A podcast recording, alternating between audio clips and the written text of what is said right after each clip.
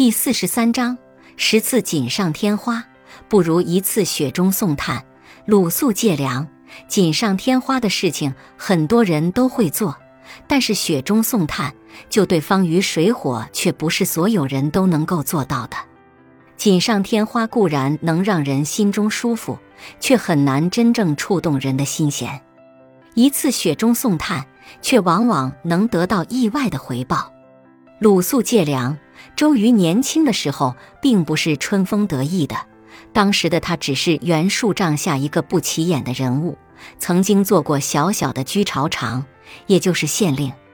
他知县的时候，当地发生了饥荒，粮食短缺，百姓没有东西吃，只能吃些树皮草根，很多人都被活活饿死了，军队也失去了战斗力。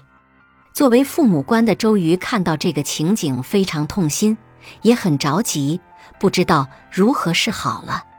干旱时的一滴水，可以挽救一个生命。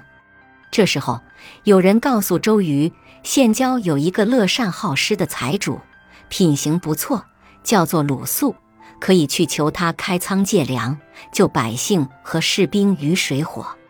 于是周瑜让人带路，找到了鲁肃家。寒暄过后，周瑜就对鲁肃道明了来意。鲁肃打量了一下周瑜。发现此人仪表堂堂，说话不卑不亢，很有涵养，断定其以后必定会大有作为。于是爽快地说：“这只是区区小事，我答应你便是。”周瑜来到鲁肃的粮仓，发现他家果然很富裕，在饥荒年月里还囤积着两仓粮食。鲁肃大方地说：“您也不用提什么借不借的了。”这些粮食我送给您一半就是了。周瑜十分感动，和鲁肃成了好朋友。多年以后，周瑜功成名就，他并没有忘记老朋友鲁肃，将他推荐给了孙权。从此，鲁肃也在孙权手下得到了一展抱负的机会。在丰年，鲁肃的一仓粮食或许算不得什么，但是在整个县城都闹饥荒的时候。